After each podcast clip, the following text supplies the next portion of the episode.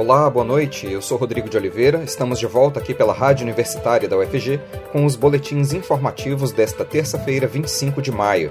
Você pode nos acompanhar pelo rádio nos 870 AM, pelo site radio.ufg.br e pelo aplicativo Minha UFG. Os boletins da Rádio Universitária trazem informações da UFG, de Goiânia, de Goiás, do Brasil e do mundo.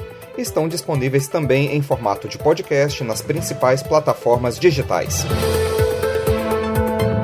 Em depoimento à CPI da Covid no Senado, a secretária de Gestão do Trabalho e da Educação do Ministério da Saúde, Maíra Pinheiro, disse que o ex-ministro da Saúde, Eduardo Pazuello, soube da crise do oxigênio no Amazonas no dia 8 de janeiro.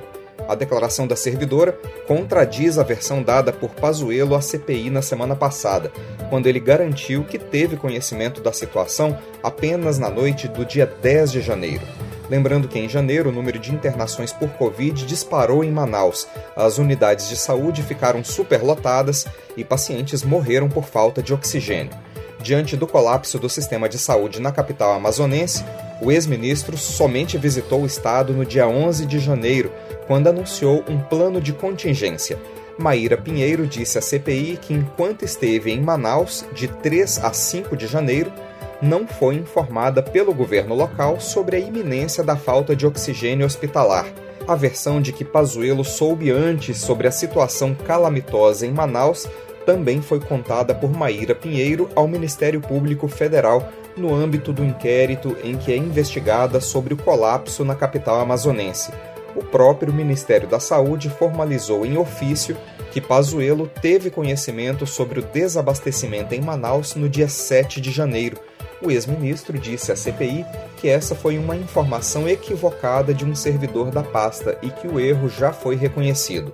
Ainda durante o depoimento à CPI da Covid, Maíra Pinheiro rebateu críticas de senadores a medicamentos como a cloroquina e a hidroxicloroquina. De acordo com Maíra, diferentemente do que preconiza a OMS, Organização Mundial da Saúde, além de autoridades e especialistas em saúde de todo o mundo, há estudos científicos que balizariam a prescrição de fármacos à base de cloroquina e outros medicamentos no tratamento da Covid. A servidora relatou ter feito uma espécie de dossiê para comprovar a sua argumentação. O documento foi entregue à Comissão Parlamentar de Inquérito. Maíra rebateu as alegações de parlamentares que frisaram a orientação da OMS no sentido contrário ao que defende o governo brasileiro. Na visão dela, o país não é obrigado a seguir as recomendações da Organização Mundial da Saúde. E a Anvisa, Agência Nacional de Vigilância Sanitária, autorizou hoje o início dos testes de um soro anti-Covid desenvolvido pelo Instituto Butantan. Com a autorização da Anvisa, o laboratório já pode começar a aplicação do soro em voluntários da pesquisa clínica. A agência já havia dado aval para a pesquisa com o soro em 24 de março, mas ainda faltavam dados a serem entregues para o início oficial dos testes. Na época, a Anvisa condicionou a aprovação à assinatura de um termo de compromisso para a entrega de informações complementares. O aval para que os testes fossem iniciados foi concedido após o Butantan enviar um novo protocolo clínico com o restante das informações. De acordo com o Butantan, os estudos clínicos serão conduzidos em parceria com o Hospital do Rim e Hipertensão e com o Hospital das Clínicas da Faculdade de Medicina da USP, a Universidade de São Paulo. O objetivo da pesquisa será verificar a segurança e a eficácia do soro em pacientes infectados com o novo coronavírus. Ao todo, 3 mil frascos de soro estão prontos para o início imediato dos testes em humanos. De acordo com o Butantan, o soro é feito a partir de um vírus inativado por radiação e aplicado em cavalos. Segundo o Instituto, os animais produzem anticorpos do tipo IgG, extraídos do sangue e purificados com uma técnica usada há décadas. Até o momento, o soro foi testado somente em animais, como ratos infectados pelo vírus vivo. Com o uso do soro, foi identificada a diminuição da carga viral e os animais apresentaram preservação da estrutura pulmonar. Os testes foram feitos em parceria com a USP. A vacinação contra a Covid em Goiânia está parcialmente paralisada desde o último sábado, dia 22, por falta de vacinas. Desde então, os grupos com comorbidades e pessoas com deficiência permanente sem cadastro no BPC, o benefício de prestação continuada, já não têm mais acesso à primeira dose do imunizante a expectativa da Prefeitura de Goiânia é de que o Ministério da Saúde envie novas doses ainda nesta semana. A Secretaria Municipal de Saúde aguarda nova remessa do Ministério da Saúde para reelaborar a estratégia de vacinação na capital. Sem informações sobre o número de doses que serão enviadas, a pasta ainda não consegue precisar se os professores e servidores da educação poderão ser incluídos nos grupos prioritários nesta semana. Nesta terça-feira foram vacinados apenas idosos que aguardavam a segunda dose por demanda espontânea. A fornecedora do sofisticado sistema de espionagem israelense Pegasus abandonou a licitação do Ministério da Justiça e Segurança Pública para a contratação de um aparelho espião. A saída da empresa ocorreu após uma reportagem do portal UOL mostrar o envolvimento do vereador do Rio de Janeiro Carlos Bolsonaro na negociação. A atuação do filho do presidente Jair Bolsonaro gerou insatisfação por parte de militares que integram o GSI, Gabinete de Segurança Institucional, e a ABIN, Agência Nacional de Inteligência. Os órgãos diretamente interessados no aparelho espião teriam sido deixados de fora das negociações o portal UOL ouviu fontes que garantem que Carlos Bolsonaro tenta usar as estruturas do Ministério da Justiça e também da Polícia Federal para criar uma ABIN paralela sobre a qual ele teria influência. O pregão eletrônico, iniciado na quarta-feira passada, tem como critério de julgamento o menor preço. As empresas tiveram até uma hora antes do início do pregão para cadastrar as propostas. Para contenção de danos, a empresa brasileira responsável por comercializar o Pegasus, a MCF da Silva, se retirou do processo licitatório. Essa empresa leva as siglas do dono, Marcelo Comitê Ferreira, responsável por chefiar o escritório da empresa israelense que produz o Pegasus aqui no Brasil e também pela comercialização do sistema espião no país. Antes de sair da licitação, ela havia apresentado uma proposta de pouco mais de 60 milhões de reais. O Pegasus é um programa que já foi usado para espionar celulares e computadores de jornalistas, ativistas e críticos de governos ao redor do mundo. Em setembro de 2018, o projeto de direitos humanos do Citizen Lab, vinculado à Universidade de Toronto, no Canadá, demonstrou que o Pegasus já chegou a coletar dados de cidadãos de 45 países, incluindo aqui no Brasil. A entidade afirma também que o polêmico sistema já foi abusivamente usado para espionar civis em países como México, Marrocos, Arábia Saudita e Emirados Árabes Unidos, entre outros extremismo de direita e o negacionismo ampliam os índices de agressões a jornalistas no Brasil. O professor especialista em Sociologia da Comunicação da Unesp de Bauru, Danilo Holtberg, conversou sobre esse assunto com o repórter Renato Coelho, da Rádio Unesp FM. Acompanhe agora a reportagem. O jornalista Pedro Duran, repórter da CNN Brasil, é a vítima popular mais recente de agressões verbais e físicas de apoiadores do presidente Jair Bolsonaro. Duran sofreu forte truculência durante ato organizado por bolsonaristas no Rio de Janeiro em 23 de maio. O repórter que fazia cobertura do movimento precisou de escolta policial para sair do local onde o evento era realizado. Bolsonaro circulou pela zona oeste e sul do Rio, mas não estava presente no momento em que o jornalista foi alvo das agressões. Em imagens compartilhadas na internet, é possível ver apoiadores do presidente ameaçando o jornalista a não executar o seu trabalho com palavras como vai para casa, vagabundo e lixo. De acordo com o portal UOL, o jornalista também recebeu socos e chutes. Após as agressões, Pedro publicou uma mensagem nas redes sociais onde afirmou que, na briga irracional que ocorre no país, os jornalistas foram escolhidos como alvo. Danilo Rotberg, professor especialista em Sociologia da Comunicação da Unesp Campus de Bauru, explica que correntes políticas de extrema-direita, visão de conspiração e negacionismo popular ampliam o índice de agressões a jornalistas no Brasil. O número crescente de ataques aos jornalistas que nós vemos no Brasil atualmente pode ser relacionado a três fatores, são bem relacionados, um conduz ao outro. O primeiro fator é uma perda da credibilidade da imprensa, que tem sido questionada cada vez mais em diversas bases. Muitos sugerem que a mídia pode estar subordinada a interesses secretos, escuros, não assumidos e nesse sentido os jornais estariam a serviço de algo não necessariamente assumido como benéfico para a maioria.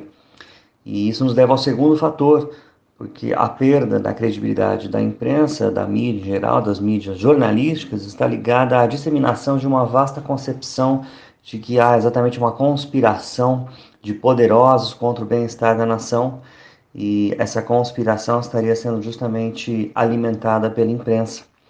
Uh, e nesse sentido também, nesse mesmo fator, há uma espécie de negacionismo das fontes tradicionais de autoridade, de poder, segundo as quais a imprensa seria um intermediador, né, um fator de intermediação necessário entre a cidadania e o poder. Segundo essa concepção, é necessário negar o poder da imprensa, porque a imprensa estaria associada a secretos poderes da República, é uma visão conspiracionista e negacionista.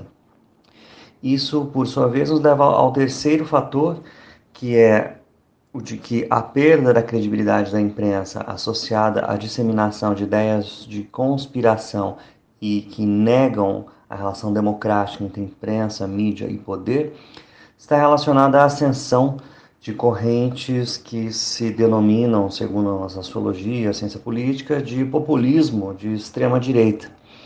E uma característica das tendências de populismo de extrema direita é a de que os líderes dessas correntes tendem a se comunicar diretamente com os convertidos, passando por cima ou superando os tradicionais mediadores que nas democracias têm cumprido o papel de disseminação de informação com credibilidade, que é a imprensa, as mídias jornalísticas. Né?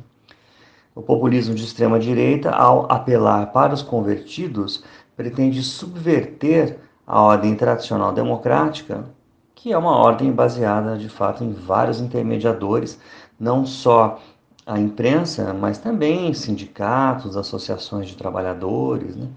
Algumas das correntes populistas de extrema direita, em particular a que ascendeu no Brasil recentemente, desde 2018, também foi eleita propagando acabar com todos os ativismos sociais. Né?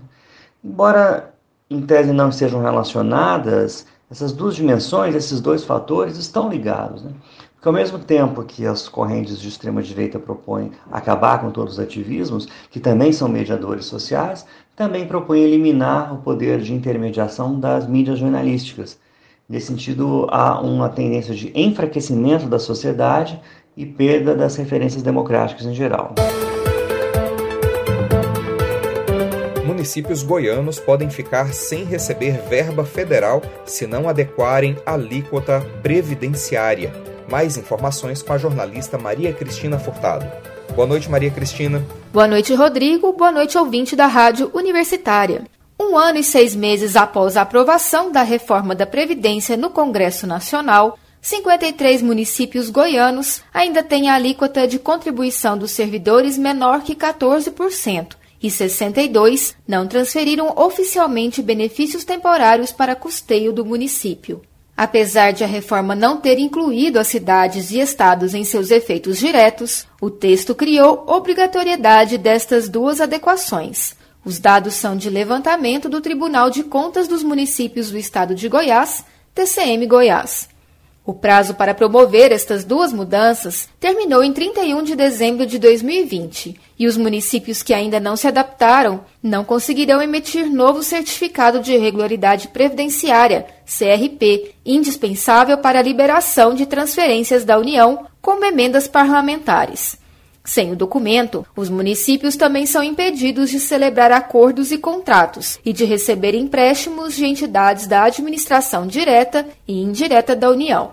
De acordo com a Secretaria Especial de Previdência e Trabalho do Ministério da Economia, Atualmente, Goiás tem 98 municípios com CRP vencido. Destes, 57 não conseguirão renová-lo, enquanto não comprovarem a adequação das alíquotas e a transferência dos auxílios. Como o certificado tem validade de seis meses, há casos de municípios que ainda têm o documento regular, porque fizeram a renovação no fim de 2020. Em Goiás, existem 170 cidades com regimes próprios de previdência social, RPPS. O secretário de Controle Externo da Secretaria de Contas Mensais de Gestão do TCM, Célio Roberto de Almeida, afirma que o tribunal encaminhará ofícios para todos os municípios que estão desatualizados, com alertas sobre a necessidade de promover as adequações.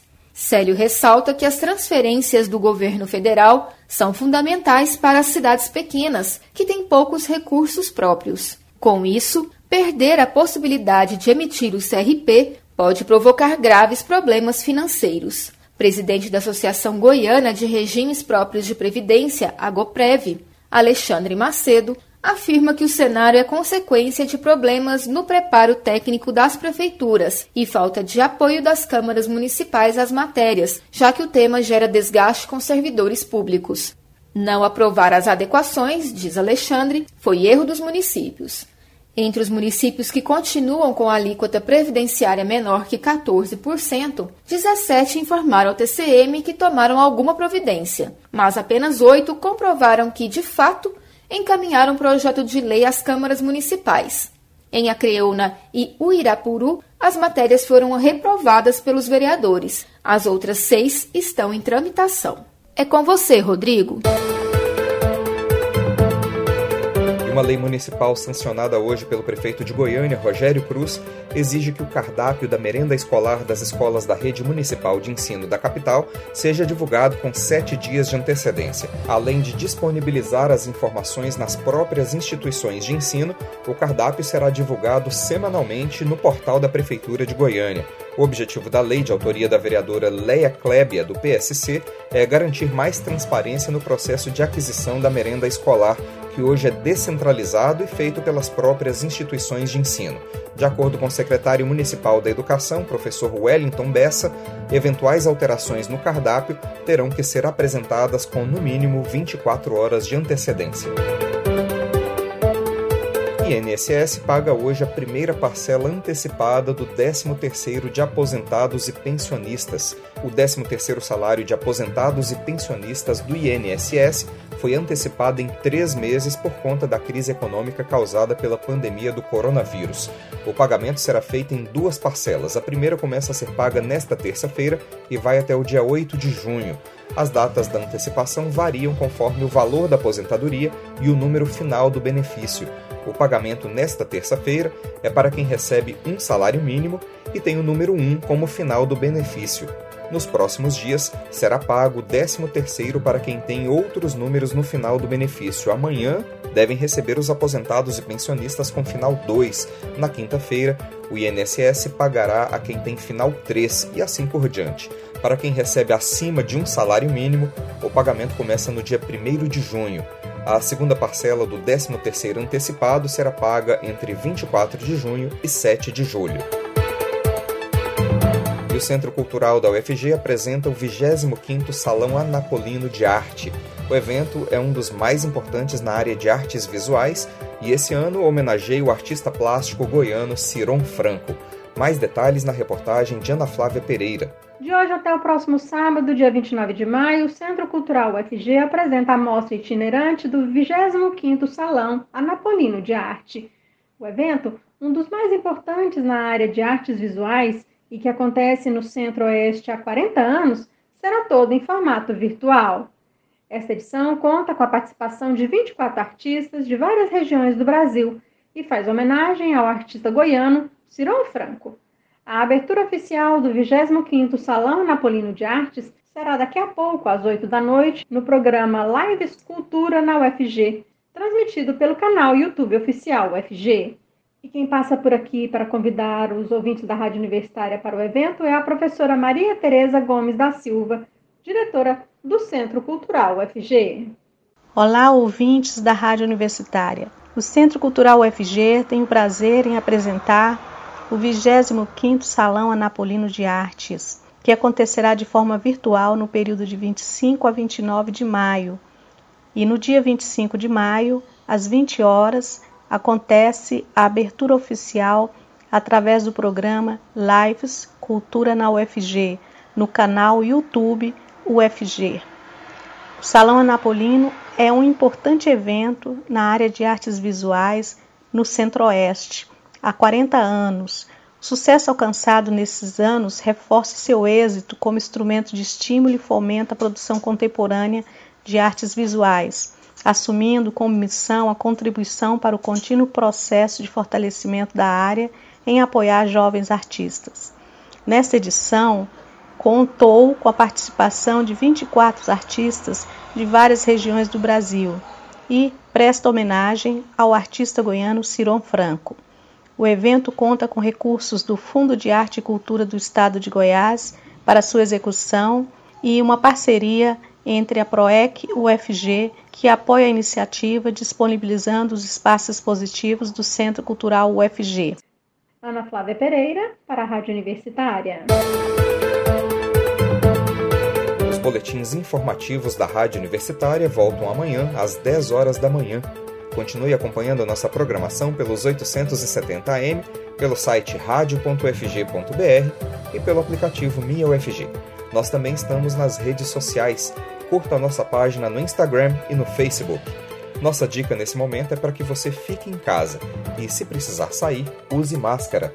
Proteja você e a quem você ama e não perca o foco no combate ao coronavírus. Rodrigo de Oliveira para a Rádio Universitária.